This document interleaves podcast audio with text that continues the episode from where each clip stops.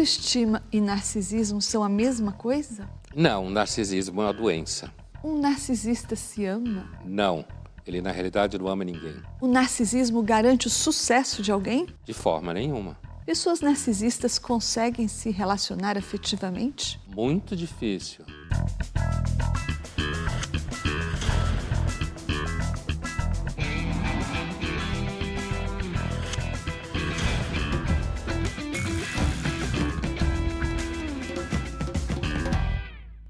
Estamos iniciando mais uma edição do Linhas Cruzadas, hoje para falar sobre narcisismo.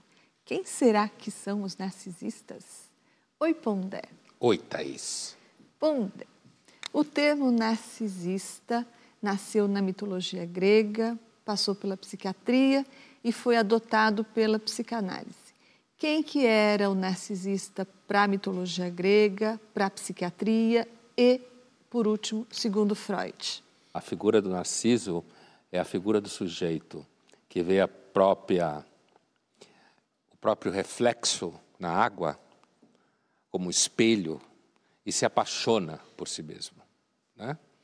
E aí ele mergulha e acaba afogado. Então tem uma conotação aí já negativa, trágica da situação.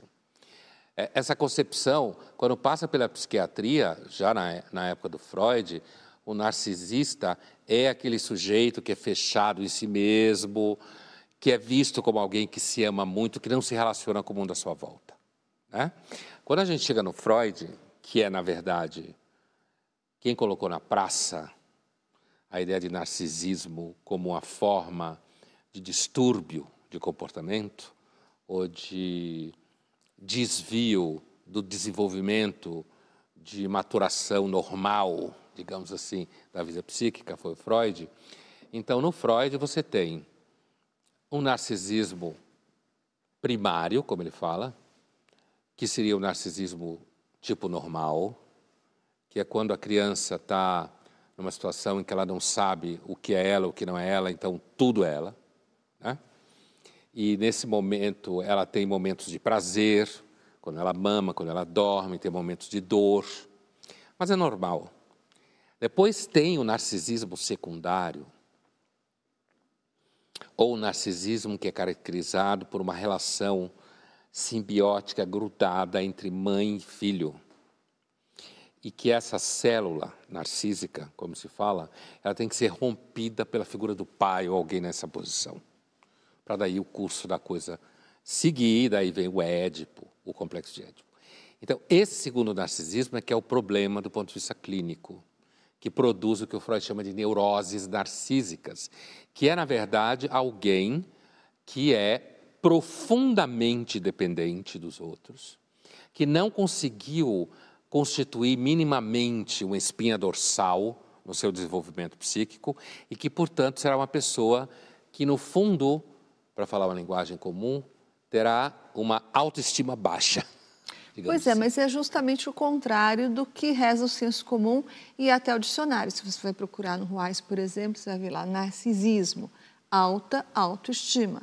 O que você está dizendo é que, segundo Freud, é justamente o contrário. Exatamente o contrário. E é claro que, ah, quando o senso comum trata de narcisismo, ele recolhe o significado do mito. Alguém que se acha muito bonito, encantado consigo mesmo. Mas veja que no, no mito o Narciso se dá mal. o Freud capturou essa, digamos, essa curva dramática do mito e capturou essa curva no sentido de perceber que essa, esse suposto, esse suposto condição de ser, essa suposta condição de você ser autocentrado, suficiente, é no fundo uma personalidade extremamente frágil, que teme o mundo o tempo inteiro, que não consegue estabelecer relação com ninguém e, portanto, não é alguém que tem uma alta autoestima.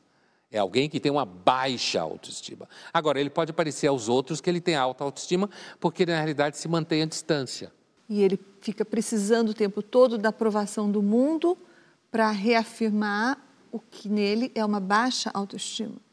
O narcisista conseguiria um bom relacionamento afetivo, hipoteticamente falando, se ele pudesse grudar na jugular de uma pessoa e que essa pessoa fosse generosa o bastante, saudável o bastante, para aguentar ele sugando atenção, estima, aprovação, o tempo inteiro pedindo comprovação da sua capacidade, das suas qualidades, o que eu estou representando por um alguém colado na sua jugular.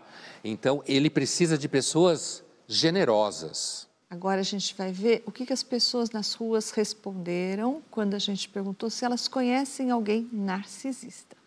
Vamos ver as respostas.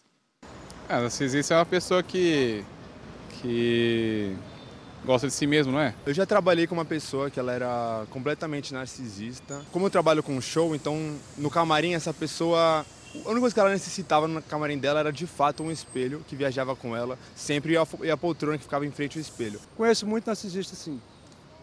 De academia, que se, que se adora o corpo. Primeiro é um egoísta, amigo do eu.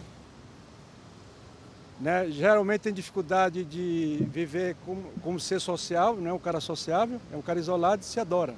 São pessoas que ultrapassam o limite delas e de uma forma tão natural que elas não percebem que está ferindo o sentimento dos outros. O que a gente pode analisar sobre as pessoas que são narcisistas é que o reconhecimento acho que é o mais difícil, da pessoa aceitar que tem os traços. Você sabe que a pessoa sempre vai querer ser o centro das atenções, independente do que aconteça. A gente costuma chamar também de manipuladores baratos, né? Tipo, manipuladores sociais, que sempre vai ter alguém que vai ser influenciável por essa pessoa e acho que tudo gira em torno de si. São pessoas assim que sempre esperam uma atenção de alguém. São pessoas que nunca estão erradas, elas sempre acertam em tudo e são é meio aquela pessoa meio arrogante. Muitas pessoas não sabem nem que isso é uma patologia, um problema, né? Eu acho que a pior coisa é a pessoa manipular tudo sempre a favor dela. Eu acho que isso é o mais difícil. Há muita verdade no que eles falam, do ponto de vista que a gente está discutindo aqui. Todas essas características de que ele está no centro, nunca está errado, querer aprovação e atenção de todo mundo, é justamente porque a pessoa é muito frágil. O equívoco, claro, está vinculado a, ao mito e à ideia do cara que se apaixona pela imagem de si mesmo, né? Mas veja bem, você se apaixonar por si mesmo é bem miserável. Bem miserável. A, a ideia é que, é que uma pessoa que teve um desenvolvimento maturacional, psíquico razoável, ao longo da vida, porque ninguém tem perfeito, não existe isso, essa pessoa é capaz de amar outra pessoa. E o que, que faltou para o narcisista fazer essa passagem? Faltou justamente o fato de que o primeiro narcisismo dela, a mãe, que normalmente é a mãe, né? mas essa mãe foi seguramente uma mãe bastante faltante, ausente que não, porque você só consegue amar os outros se alguém amar você. Aí você aprende.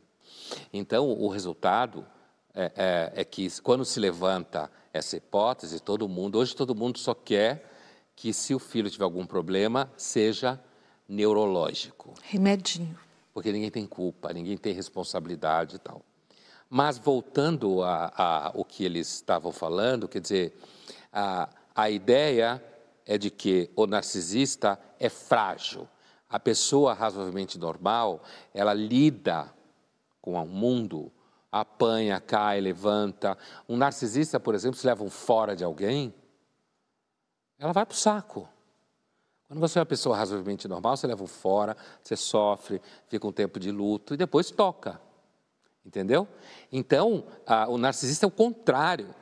Ele tem muito pouca autoestima. É o contrário do senso comum. Mas eles falando, mesmo não necessariamente indo nessa, nessa toada, alguns deles deixam muito claro que eles sabem o que é. Então vamos ver agora uma cena do filme Psicopata Americano com Christian Bale, que se passa na década de 80 em Nova York.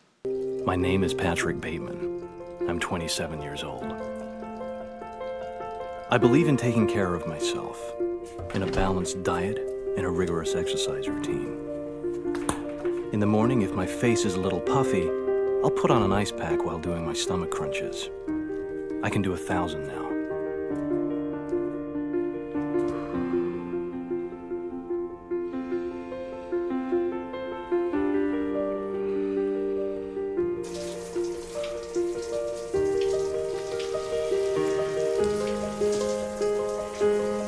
After I remove the ice pack, I use a deep pore cleanser lotion. In the shower, I use a water activated gel cleanser. Then a honey almond body scrub. And on the face, an exfoliating gel scrub.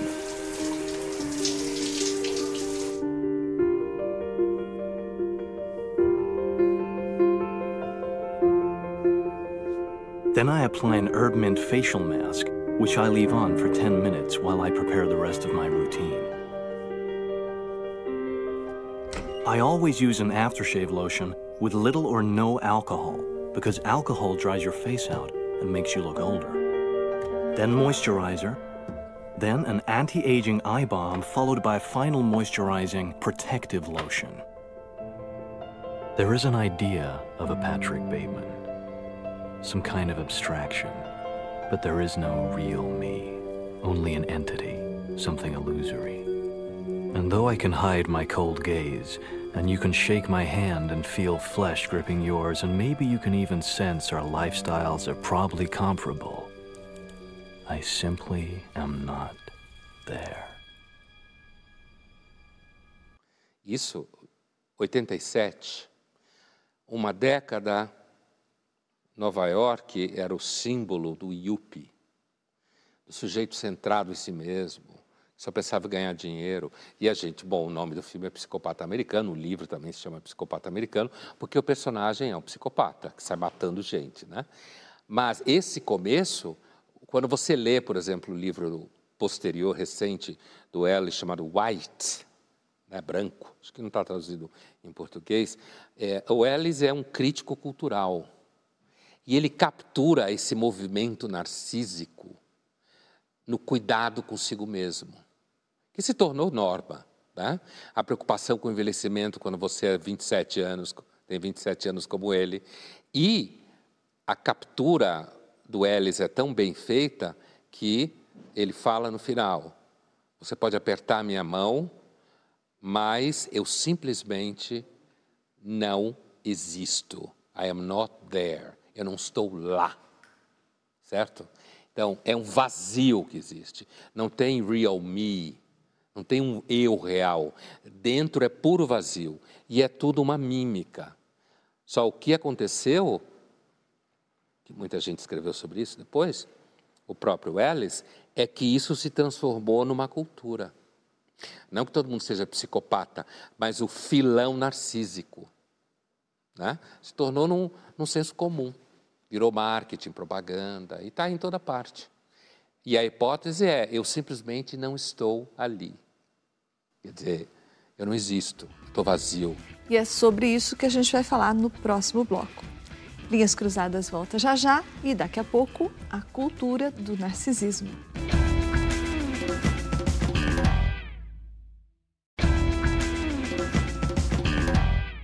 Estamos de volta com Linhas Cruzadas, hoje falando sobre o narcisismo. O escritor e historiador Christopher Lash escreveu no ano de 1979 o livro A Cultura do Narcisismo, que foi um marco nas ciências sociais. E o que, que ele antecipou, Pondé, esse livro? O que, que o Lash antecipou e o que, que o Lash antecipou que vale até hoje? O Lash, estudando a cultura americana dos anos 70, cultura compreendida como propaganda, cinema, televisão? Ele percebeu que havia o que ele chama de invasão social do eu, que significa um vocabulário ah, das pessoas falando cada vez mais de si mesmas. Em, por exemplo, talk shows, né? E uma curiosidade dos outros sobre a vida privada dessas pessoas. Então, um vocabulário muito vinculado a sentimentos, né? o que eu sinto, e o que importa é o que eu sinto. Então, uh, o Leste vai falar que a cultura americana está sendo tomada por uma linguagem da subjetividade. E o que vale dali para cá é que o Leste foi um, em 79, foi um profeta, né? Mas o que que, onde em 79 ele observava isso? Você falou talk shows, que mais? Onde mais? Não havia redes sociais? Não, não havia, havia mas ele observa na mídia, nas, da produção de conteúdo, nos interesses jornalísticos. Né? É aí que ele encontra as referências, fazendo uma análise da cultura americana.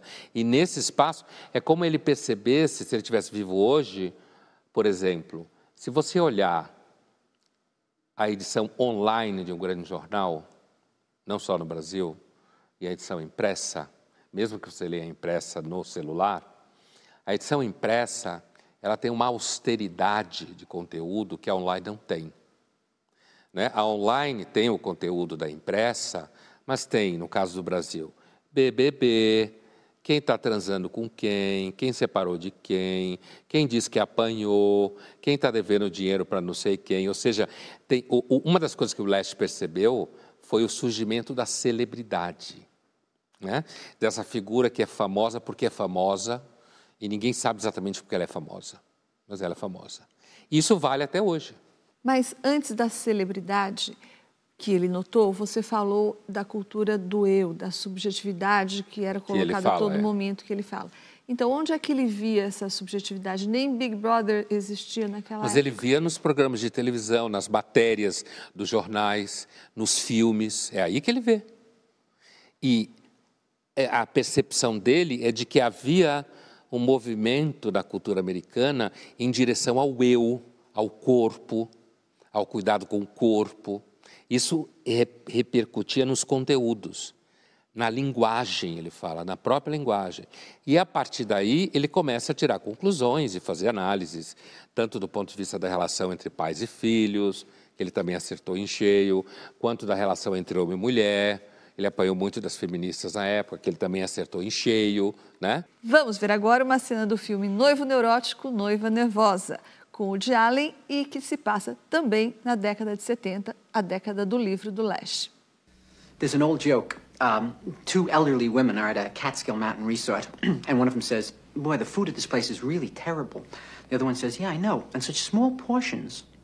Well, that's essentially how I feel about life full of loneliness and misery and suffering and unhappiness, and it's all over much too quickly.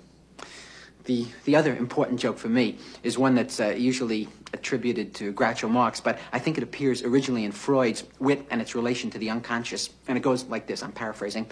Um, I would never want to belong to any club that would have someone like me for a member. That's the key joke of my adult life in terms of my relationships with women. You know, lately the strangest things have been going through my mind because I turned 40 and I guess I'm going through a life crisis or something. I don't know. I, I, and I'm not worried about aging. I'm not one of those characters, you know. I, although I'm balding slightly on top, that's about the worst you can say about me. I, um, I think I'm going to get better as I get older. You know, I think I'm going to be the the balding virile type, you know, as opposed to say the um, distinguished gray, for instance. You know, unless I'm neither of those two, unless I'm one of those guys with saliva dribbling out of his mouth who wanders into a cafeteria with a shopping bag screaming about socialism. Annie and I broke up and I, I, still can't get my mind around that. You know, I, I keep sifting the pieces of the relationship through my mind and, and examining my life and trying to figure out where did the screw up come, you know? And a year ago we were in love, you know, and, and, and I just, and it's funny, I'm not a, I'm not a morose type. I'm not a depressive character. I, I, I uh, you know, I was a reasonably happy kid, I guess. I was brought up in Brooklyn during World War II. O Woody Allen é um sujeito que passou grande parte da obra dele representando o narcisismo dele mesmo, né? Esse personagem, verborrágico. Ele está falando que terminou com a Anne, é a Annie Hall, que é o título do filme, em inglês, né? Annie Hall. Em português, Noiva Neurótica, Noiva Nervosa. E se a gente lembrar do filme, o que destruiu a relação deles é justamente porque os dois eram muito pentelhos. Eles discutiam a relação o tempo inteiro. O filme é, e, e, e, narcisista adora discutir relação, né? Ficar falando, porque ele sente que então ele está no centro e que a outra pessoa está prestando atenção nela. Daquele momento em que o filme se passa, nos anos 70, né? É, se a gente pensar a partir do Lash, uma das características desse comportamento é justamente esse comportamento verborrágico de o tempo inteiro estar tá preocupado consigo mesmo, falando da sua própria história, querendo que o outro preste atenção nele, dá num casal chato, verborrágico que fica o tempo inteiro debatendo a relação. É, sabe essa frase? Não, porque isso daí me deixa desconfortável. Sabe que hoje. Um pouco parecido com hoje. É, então. É, é por isso que o livro do Leste é um clássico. E você pode lê-lo e usá-lo até hoje, porque ele de fato acerta um tiro né? Num, num, num processo que se realizou. Vamos ver agora uma reportagem que mostra o influenciador digital Tom Bueno, que fala sobre o seu narcisismo.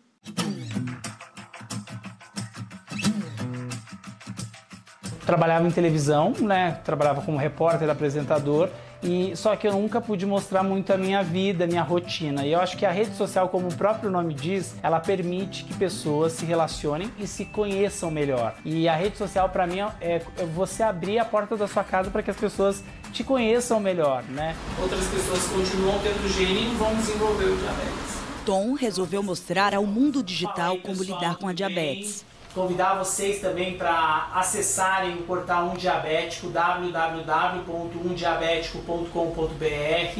Pelo que você é, porque elas se identificam por algum motivo. Acho que é, essa história de se expor ajuda a, a acolher outras pessoas que às vezes não têm a mesma oportunidade que você. Eu tomo todo o cuidado do mundo de passar uma vida que é real, né? A minha vida como ela é de fato, porque eu sei meu papel, né? Como influencia a vida de outras pessoas, mas eu também não posso deixar de lado, né? O conteúdo ser algo que vá fazer a diferença na vida dessa pessoa.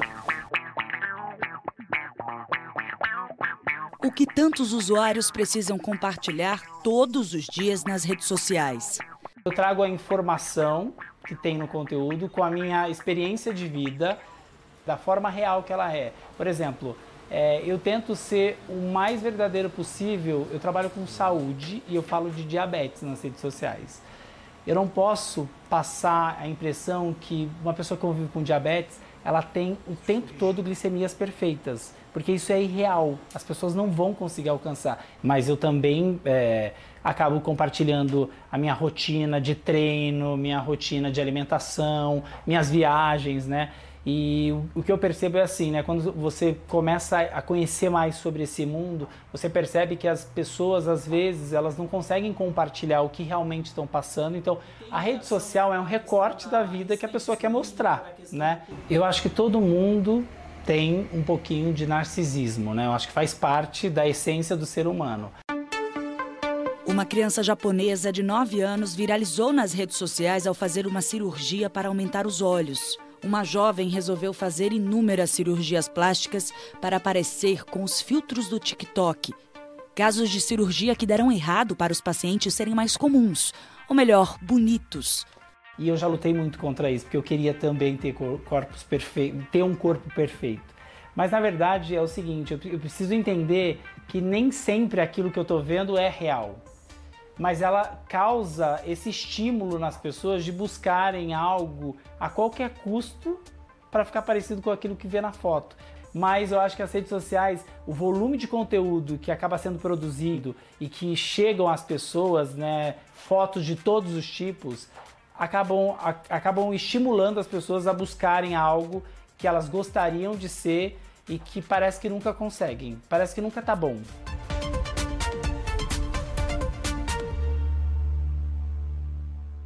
Então, Thaís, ele é um youtuber, se não me engano, né? E fala da sua diabetes. E com isso, ele tem ali o que na época do Orkut se chamava uma comunidade, né? Do Orkut, de pessoas que provavelmente têm o mesmo quadro clínico que ele e que passam dificuldades. E lá você constrói ele, ao mesmo tempo que ele está lidando com a diabetes dele, ele está tornando ela pública e tudo isso acompanhado pela ideia de que ele está ajudando as pessoas. Mas, ao mesmo tempo, ele está ficando famoso. Imagina se ele consegue o patrocínio de uma farmacêutica que faz remédio para diabetes. Né? O que isso significa?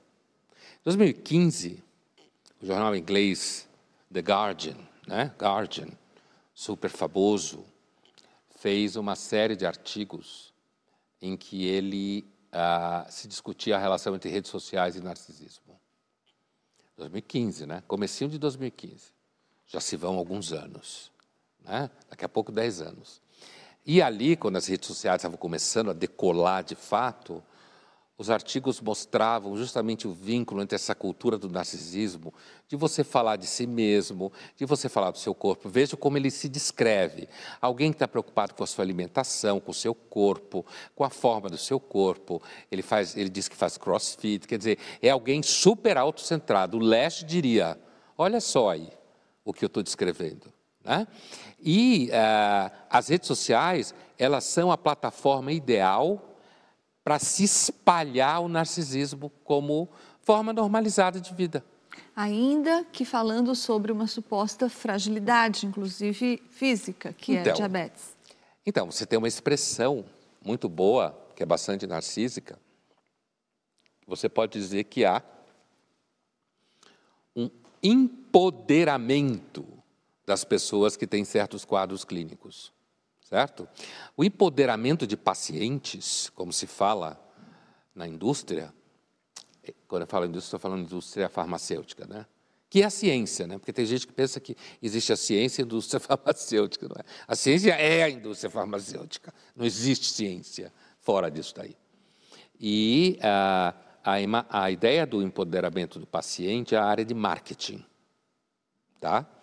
Porque um, um paciente empoderado, como ele, no caso do, do quadro clínico que ele tem, é um paciente que naturalmente está fazendo propaganda do tratamento.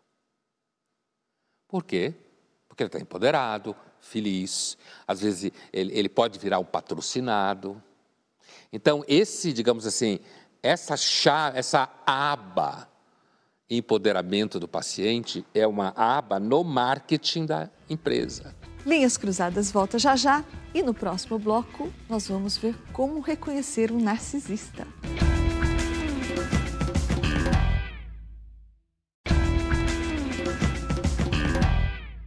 Estamos de volta com Linhas Cruzadas, hoje falando sobre narcisismo.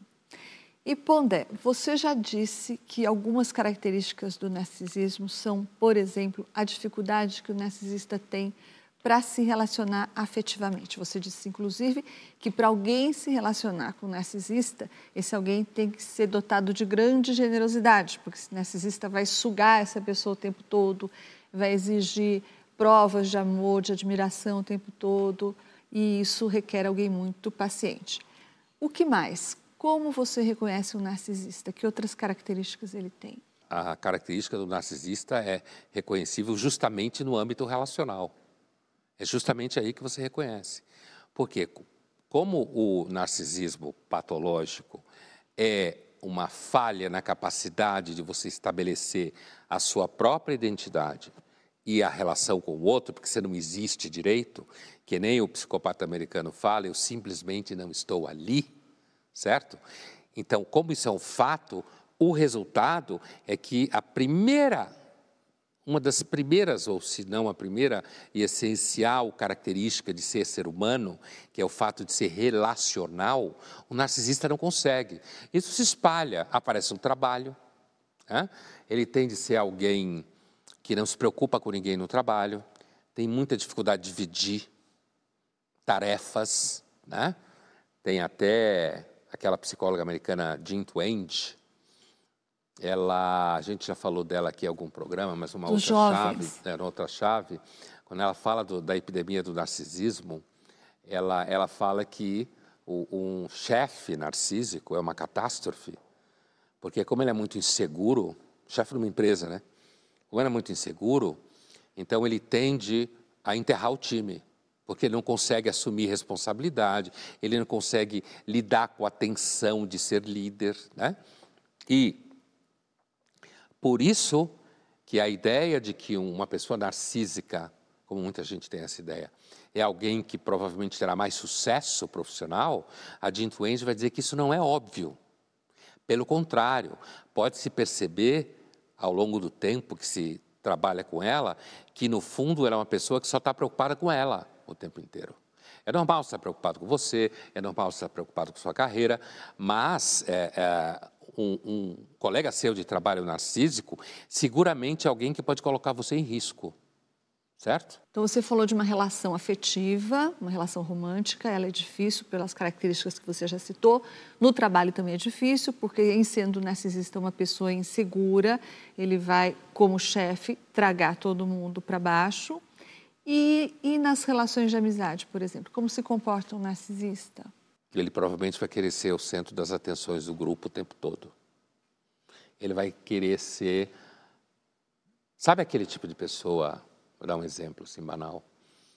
Nada de banal, quero dizer cotidiano. Aquele tipo de pessoa que, quando está reunido com os amigos ou as amigas, pega o celular e fica uma hora do jantar estão tendo, mostrando fotos da viagem dela ou dele, enchendo o saco de todo mundo, porque ninguém estava naquela maldita viagem não sabe do que a pessoa está falando. Então, uma pessoa narcísica, ela tende a querer monopolizar as atenções do grupo. E não é alguém que você pode contar muito bem. No território familiar, não da relação amorosa, mas a relação de pais e filhos, como diz o Leste mesmo, o, o, a personalidade narcísica ela tem muita dificuldade de assumir a responsabilidade por pessoas. Portanto, quando ela tem filhos, primeiro, ela é uma pessoa que depende muito do que se fala, como deve ser mãe ou pai. Né? Ela é muito presa em marketing de comportamento, quer dizer, ela está o tempo inteiro querendo saber qual é a tendência de como ser mãe, qual é a tendência de como ser pai, certo? Ela quer, na realidade, ser amiga dos filhos, né? ao invés de assumir a responsabilidade da autoridade, porque o narcísico tem dificuldade de assumir a autoridade. Né? Porque assumir a autoridade, que só uma besta vai achar que é autoritarismo, assumir a autoridade é você ser capaz de dizer assim: não, é comigo mesmo. Eu estou dizendo não. Entendeu? Isso você tem que segurar o tranco do que vem contra. Ainda mais hoje que tem essa culturazinha idiota aí de que todo mundo tem que questionar tudo. Vamos ver agora alguns vídeos de meninas falando sobre suas mães que elas consideram narcisistas. Eu sou filha de uma mãe narcisista. Cara, não é fácil, tá? O que é narcisismo? É um transtorno, tá? É, é uma mãe que ela é abusiva, tudo que ela faz é no nome de ser mãe. Eu posso te bater, eu posso fazer isso com você, eu posso te tratar que nem merda porque eu sou sua mãe.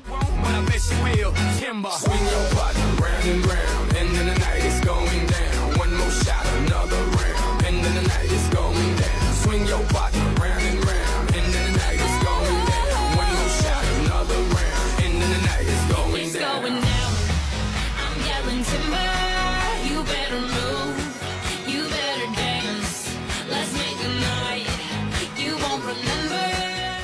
narcisista é sofrer surras que deixaram cicatrizes, é sofrer abuso físico, mental e psicológico.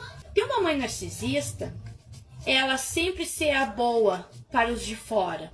Na realidade, ela acha que é sempre é certa e nunca é errada.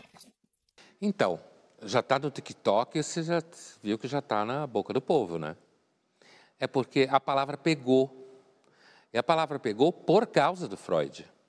Apesar de não necessariamente todo mundo entender o que, que o Freud está falando e tal, as diferenças e tal, entre um e o outro, pegou como um termo que significa alguém que não está nem aí para os outros.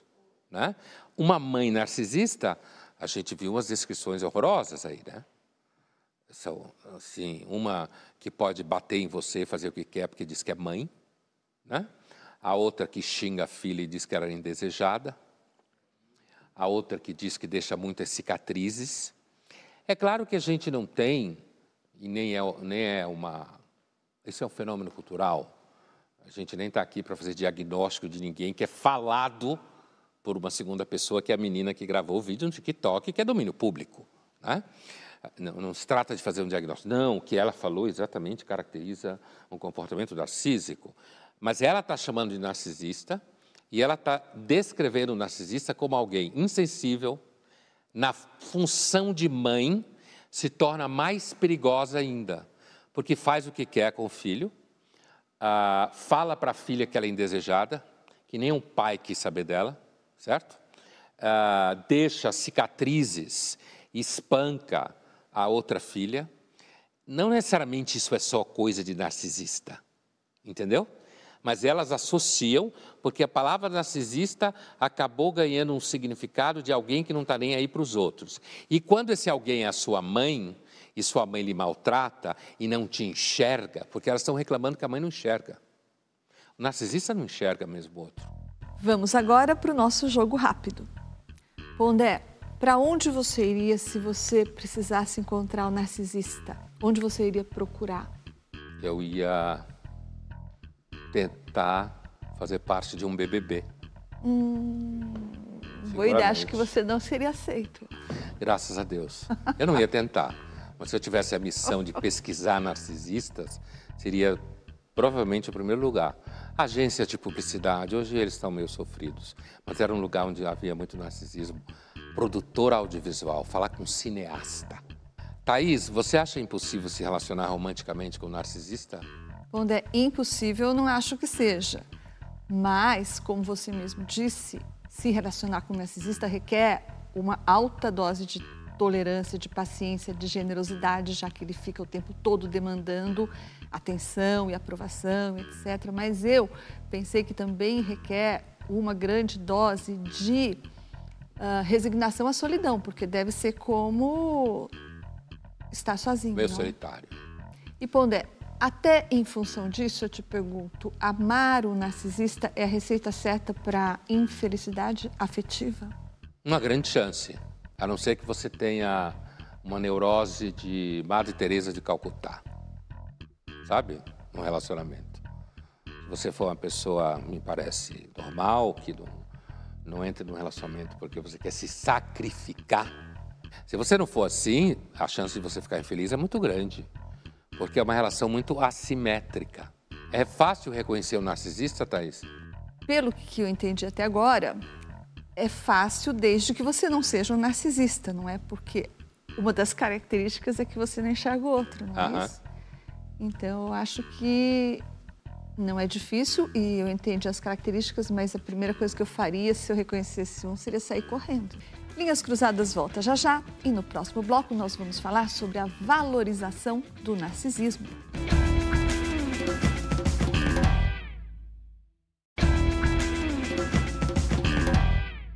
Estamos de volta com Linhas Cruzadas hoje para falar sobre narcisismo. E agora eu tenho duas perguntas para você, Pondé. O Marcelo Lemes, ou Leme, te pergunta: o narcisismo aumentou com as redes sociais para estragar a saúde mental das pessoas? Não. O para é um problema aí, né? Mas as redes sociais, como a gente estava falando antes, elas são mídias que se relacionam muito bem com o narcisismo. Está em casa com seu celular para você postar a coisa que você quer, para fazer o vídeo que você quer postar. É, você, ao mesmo tempo, as redes sociais, elas dão uma métrica para você, o que faz muita gente sofrer. Então, você sabe o quanto você está sendo amado, digamos assim, pelas pessoas, ou quanto você não está sendo curtido. Né? Então, a coisa do engajamento, a dependência do engajamento, faz com que, inclusive, o narcisismo possa ser precificado de certa forma. Se você atuar bem como narcisista nas redes sociais, você será recompensado você com será recompensado likes. com likes e quem sabe com patrocínio. Outra pergunta aqui que é do Bruno Oizumi, nosso conhecido já, né? Uhum. Bruno Oizumi sempre escreve aqui. Os narcisistas amam? Não se trata de fazer um, diag um diagnóstico, não, de fazer assim um, um, um dictum absoluto, mas é provável que, sendo amor uma forma de dedicação a outra pessoa, seja o amor romântico, seja o amor aos filhos e tal, sendo uma forma de dedicação, e o, sendo narcisista alguém que não tem muito essa capacidade de se doar a ninguém, Então é possível dizer que o, o, amar não é, digamos, forte. A melhor versão do narcisista, é o forte, é isso aí. Para participar do Linhas Cruzadas, envie a sua pergunta ou seu comentário através das redes sociais da TV Cultura, usando a hashtag Linhas Cruzadas. Pondé, você falou agora mesmo que as redes sociais são o perfeito caldo de cultura para o narcisismo. Então, se a gente pensar que mais de 60% da humanidade está nas redes sociais, dá para dizer que o narcisismo está em alta? Ou mais que isso, como você sugeriu agora? Existem casos em que ser narcisista é legal? Eu acho que já tem gente, como aquele rapaz que a gente viu que falava da diabetes, que dizia, falava do seu narcisismo e tal. Eu acho que o narcisismo ele ele tende a se constituir numa forma de empoderamento de identidade como muitas identidades hoje trabalham nesse sentido, né? Assim como o autismo também, né? Poderá vir a ser considerado uma espécie de identidade, né? Então, ser considerado como uma espécie de identidade significa sair da esfera do que seria de alguma forma patológico. Tanto no caso do racismo, com relação a certas etnias, quanto no caso do preconceito contra, contra pessoas que não são dos gêneros normativos, né? e, portanto, está tirando a pessoa do grau de que ela, ela é uma transgressora no sentido negativo e trazendo ela para o universo do que seria normal e aceito socialmente. A mesma coisa, se você retira um comportamento uh, que antes era considerado um comportamento de alguma forma psicopatológico, a ser tratado, né? E você transforma isso numa identidade como qualquer outra, mas uma identidade, identidade demandante de respeito, demandante de autonomia, demandante dos seus direitos, né? É, é claro que em algum momento o narcisista pode ser valorizado, pode ficar na moda. Mas você acha que o narcisista vai um dia se constituir uma identidade, assim como os portadores de vitiligo? Uma identidade demandante? Assim, eu acho eu acho que é, o narcisismo é um pouco vago para isso. Ele, é, ele, por exemplo, é muito mais vago do que o autismo. Né? Então, não acho que seja uma coisa assim, 2 mais 2 igual a 4.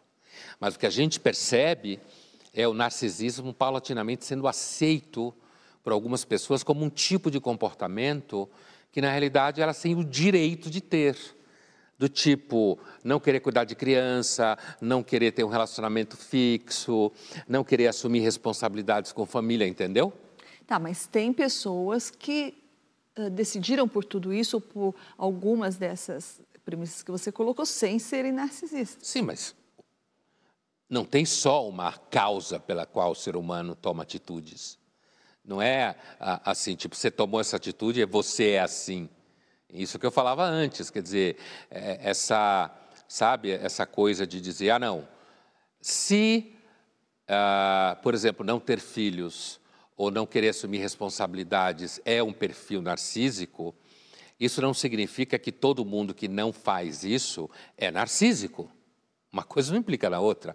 Agora, se você tem uma certa epidemia de narcisismo, como se tem, Leste foi o primeiro que apitou nessa direção, é possível que grande parte das pessoas que têm dificuldade de assumir responsabilidades tenha características narcísicas. Então você acha possível que todas elas um dia se juntem para formar uma tribo, para formar uma, ou para demandar o título de uma identidade demandante? Uma identidade demandante no sentido de você ver nas redes sociais alguém que fale, olha, eu estou preocupado comigo, eu não quero nenhum relacionamento longo, eu sou uma pessoa que cuido do meu corpo o tempo inteiro, eu estou preocupado só com a minha alimentação. E fale, fale, fale dela, e no final da conversa diga: olha. Uh, se você acha que eu tenho algum tipo de problema, é você que tem. Parece sensata a constatação de que tem um abismo geracional mesmo e, portanto, de expectativas e de desejos? Pode. Abismo geracional como a gente já discutiu aqui, existe desde o século XIX, né? Não é novidade. Abismo Mas cada um gera uma consequência. Talvez a consequência desse abismo seja essa diferença de perspectivas, de desejos. Pode, mas isso não significa que tudo que surge como novo eu sou obrigado a achar que é bom. Porque senão a gente está perdido. Você perde completamente a capacidade de avaliação da realidade. Apareceu é novo, é bom. Isso, na verdade, é capitalismo. Produto novo, comportamento novo, consumo novo. Isso aí vai combinar com o que a gente vai ver agora, que é o filme O Lobo de Wall Street. It's me being a hypocrite, is what it is.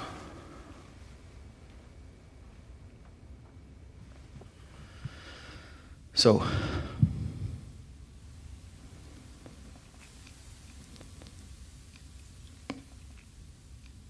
you know what? I'm not leaving. I'm not leaving. I'm not fucking leaving.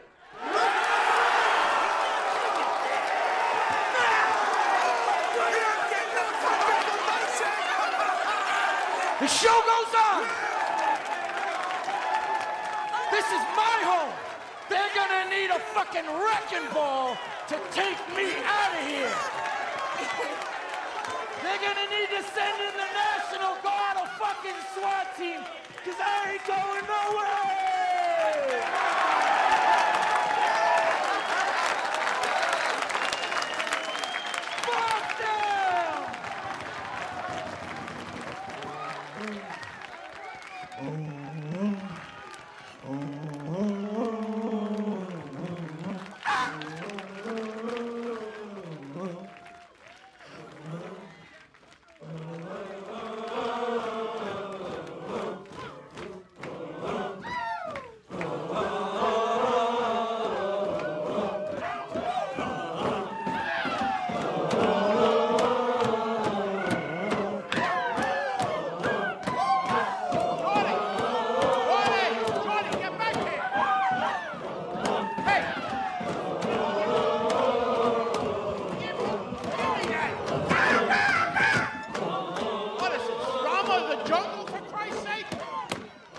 Esse filme se passa no povo de Wall Street, né?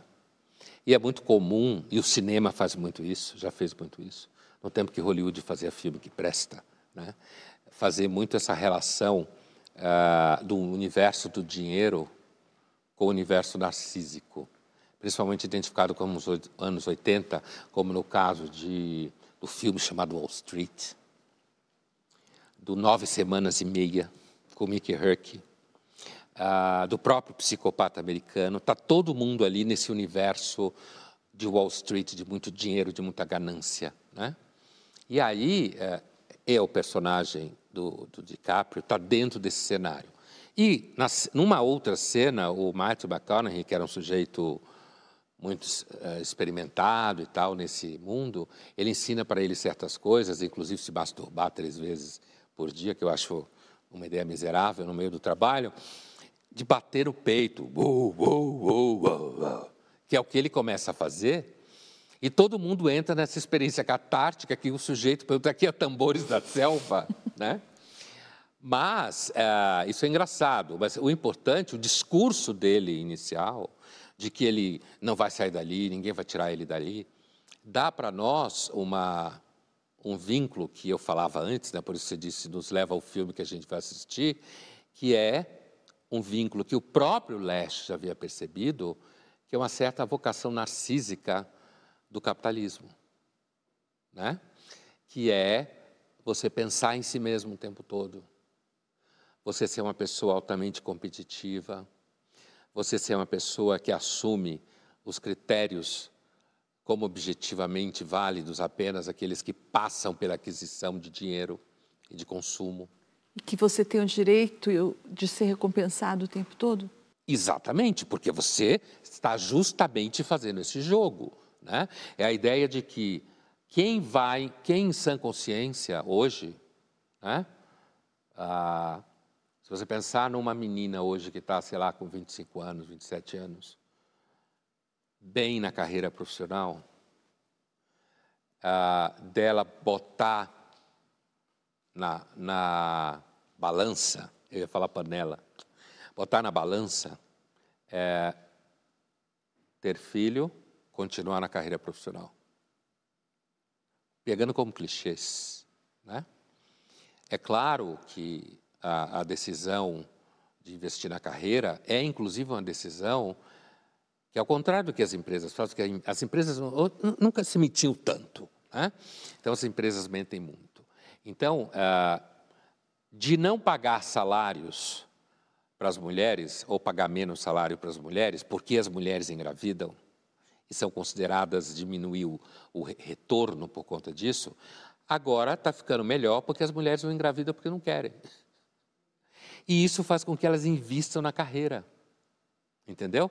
Então, é como se houvesse uma acomodação do próprio processo de consumo, de competição capitalista que o narcisismo põe em circulação. Linhas Cruzadas fica por aqui, mas na semana que vem a gente está de volta.